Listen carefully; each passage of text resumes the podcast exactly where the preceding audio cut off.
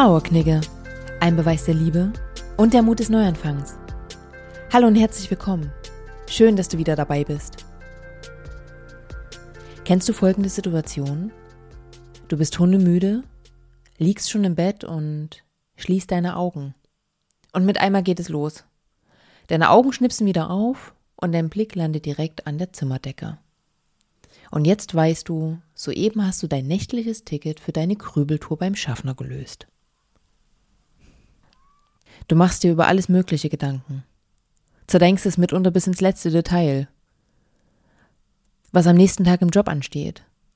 Welchen Konflikt du vielleicht begegnen könntest. Welche Aufgaben du erledigen sollst. Worum du dich noch kümmern musst. Obwohl es bislang die Aufgabe des geliebten Menschen war, der nun nicht mehr bei dir ist. Oder du machst dir Gedanken über deine Zukunft, weil du deinen Job verloren hast und nichts mehr so ist, wie es mal war. Du stellst vieles in Frage.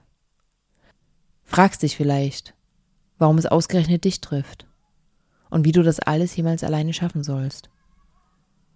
Deine Gedanken werden immer konfuser und schneller, bis du an einen Punkt kommst und dich versuchst zur Ordnung zu rufen. Das gelingt allerdings nur bedingt denn du bist bereits in der nächsten Spirale. Fragst dich, wie das gehen soll und machst dir Gedanken darüber, warum du dich immer so viel sorgst. Aber irgendwann schläfst du dann doch ein, wachst am nächsten Morgen auf und bist völlig gerädert. Dabei begleitet dich ständig ein Gefühl von Besorgnis und Erschöpfung. Du fühlst dich vielleicht machtlos, bist müde und wahnsinnig traurig weil du für dich selbst noch nicht weißt, wie es weitergehen soll und wie du das alles bewältigen sollst. Ich habe damals auch sehr schnell festgestellt, dass es auf Dauer wirklich anstrengend ist. Sich natürlich auch total auf den Alltag auswirkt. Du bist nicht mehr so fit wie gewohnt, ständig müde, deine Auffassungsgabe ist eingeschränkt, zudem bist du auch noch total leicht reizbar. Dass ein negativer Gedanke dem nächsten folgt, wurde bereits in einer Harvard-Studie belegt. Bevor ich dir gleich ein paar Techniken an die Hand gebe, die du für dich probieren kannst, um dich aus der Sorgenschleife zu lösen, möchte ich kurz noch anmerken, dass sich besonders in der Trauerverarbeitung das Thema Grübeln und Sorgen machen etabliert hat und eine besondere Funktion übernimmt. Wenn du dir stets und ständig den Kopf zerbrichst über etwaige Zukunftsproblematiken, lenkst du dich in diesem Moment stark von dem Hier und Jetzt, also von der Gegenwart ab und von dem eventuellen Schmerz, den du wegen deiner Trauer spürst. Denn du rationalisierst in diesem Moment und schiebst die Emotion zur Seite. Hier ein kurzes Beispiel für dich. Du machst dir vielleicht Sorgen um deinen Opa, der vermutlich bald sterben wird. Du könntest versuchen, die Traurigkeit darüber zuzulassen und dich der Emotion zu stellen. Stattdessen suchst du nach Lösungsmöglichkeiten. Nimmst dir vor, ihn öfter zu besuchen und machst dir zudem Vorwürfe, dass du dich nicht genügend gekümmert hast. Damit hast du ein ganz klares Geschäft gemacht. Du hast deine Gefühle gegen Grübeleien getauscht. Kurzfristig gesehen tut es nicht so weh. Auf lange Sicht wird es jedoch zu einer großen Belastung. Was bedeutet das jetzt in erster Linie? Wenn du die Grübeleien eindämmen oder gar loswerden möchtest, musst du den Mut aufbringen, Unruhe, Ratlosigkeit und unangenehme Emotionen in dein Leben zu lassen. Aus Erfahrung kann ich dir bestätigen, dass genau das passieren wird. Doch zugleich kann ich dir sagen, dass es auch schnell wieder vorüber ist. Das ist wie Pflaster abziehen. Es zieht, du hast Tränen in den Augen, doch ein Blick hinter das Pflaster zeigt dir, dass die Wunde heilt. Es nichts mehr zu verstecken gibt und das Schlimmste bereits hinter dir liegt. Damit du für dich selbst herausfinden kannst, ob du nachdenkst, grübelst oder dich sorgst, hier kurz eine kleine Erläuterung zu den unterschiedlichen Begriffen. Fangen wir mit dem Nachdenken an. Hier könnte man eine Faustregel aufstellen. Wenn du dich einem Problem mit dem lösungsorientierten Wie stellst, also, wie kann ich den Sachverhalt praktisch lösen? Denkst du nach? Wenn du dich dem Thema jedoch länger als zwei Minuten widmest und immer noch keinen Lösungsansatz gefunden hast, dann bist du im Krübeln angekommen. Krübeln definiert sich hingegen über die Frage, wieso, weshalb, warum. Also, warum bin ich betroffen? Und dabei wird die Vergangenheit durchdacht und du vernimmst ein ganz bedrückendes Gefühl. Im Fokus der Sorgen steht, was wäre wenn? Du hast Befürchtungen in Bezug auf deine Zukunft, bist innerlich unruhig und verunsichert und hast vielleicht sogar Angst. Und das ist auch schon der erste Tipp, wie du besser mit dem Thema Grübeln und Sorgen umgehen kannst. Wenn du für dich bewusst differenzieren und einschätzen kannst, wo du dich gerade auf der Gedankenreise befindest, wird es dir leichter fallen, zur Ruhe zu kommen. Ein simples, okay, das ist im Moment kein lösungsorientiertes Denken, sondern ich interpretiere eine Situation, die noch nicht eingetreten ist, kann dich dazu bringen, deine Haltung zu deinen Gedanken zu ändern. Denn du weißt jetzt ganz klar, was du gerade tust und du weißt auch, was du möchtest. In diesem Fall natürlich nicht mehr die ganze Nacht lang grübeln. Das klingt im ersten Augenblick banal. Und ja, das ist es auch. Doch probier das sehr gerne mal aus. Sag es dir auch gerne einfach laut vor dich hin. Bei mir hat es Wunder bewirkt.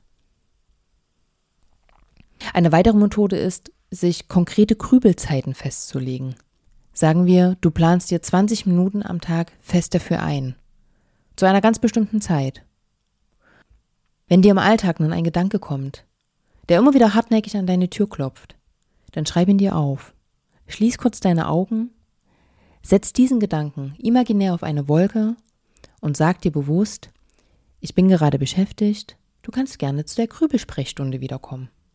Wenn es dann an der Zeit ist, dass du dich bewusst mit deinen Gedanken auseinandersetzt, kannst du dir vorher einen Wecker bzw. einen Timer stellen. Während dieser Zeit lässt du deinen Gedanken freien Lauf. Doch Sobald der Wecker klingelt, holst du dich bewusst in das Hier und Jetzt wieder zurück und sagst dir nochmal ganz deutlich, dass genau jetzt nichts von all deinen Sorgen eingetroffen ist. Und danach widmest du dich unmittelbar einer Tätigkeit. Ein Buch lesen, Haushalt machen, Sport, Freunde treffen oder telefonieren. Alles ist hier möglich. Doch generell möchte ich dir den Tipp geben, dich nicht unbedingt mit dem TV-Programm oder generell dem Fernseher abzulenken. Das sorgt eher dafür, dich passiv berieseln zu lassen. Besser ist es, du tust ganz bewusst was für dich und du kommst in Bewegung. Und das gilt auch schon als weiterer Tipp. Wenn du merkst, dass das Grübeln wieder losgeht, außerhalb deiner festgelegten Zeit, vorausgesetzt natürlich, du möchtest das auch, dann lenk dich ab. Am besten mit Bewegung. Vielleicht versuchst du auch mal Sachen, die du vorher noch nicht gemacht hast. Dann konzentrierst du dich nämlich automatisch auf das Neue und bekommst gar nicht die Gelegenheit zu grübeln. Um mehr Ruhe zu finden und dich selbst wieder besser zu spüren, möchte ich dir generell Meditation empfehlen. Hier gibt es auf sämtlichen Streaming-Portalen ein wunderbares Angebot, was du nutzen kannst. Schau dir am besten die Beschreibungen an. Die Themen innerer Beobachter und Imaginationsübungen können dich besonders beim Überwinden der Grübeleien unterstützen. Doch setz dich bitte nicht unter Druck. Wenn es nicht auf Anhieb funktioniert, ist das völlig in Ordnung. Das gelingt meistens erst über die Regelmäßigkeit, dass sich bei uns im Gehirn erst neue Verknüpfungen entwickeln müssen. Also hab hier etwas Geduld mit dir. Deshalb möchte ich dir jetzt noch eine letzte Technik, den Daumenkniff mit auf den Weg geben. Der sorgt dafür, dass du bewusst deinen Körper spürst. Wenn du gerade an einem ruhigen Ort bist, wo du deine Augen schließen kannst, also nicht Auto fährst, dann kannst du gerne direkt mitmachen.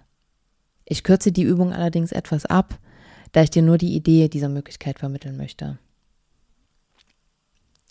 Als erstes schließt du deine Augen. Dann öffnest du deine linke Hand und massierst mit dem Daumen und dem Zeigefinger der anderen Hand die Innenfläche. Dabei atmest du tief ein und langsam wieder aus. Ganz im natürlichen Atemfluss.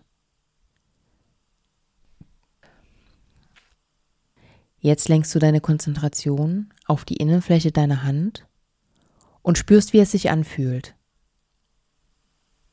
Ist es angenehm? Bewegen sich deine Finger? Wird deine Hand dadurch warm? Oder fühlt sie sich kalt an? Was passiert dabei noch in deinem Körper? Fängt irgendeine Stelle an zu kribbeln? Wenn ja, wo? Dabei atmest du immer weiter ein und aus, ganz im natürlichen Atemfluss. Deine Hände können sich auch abwechseln, sodass du nun in die andere Seite hineinspüren kannst. Falls du mitgemacht hast, kannst du gerne noch einmal tief durchatmen und langsam deine Augen wieder öffnen.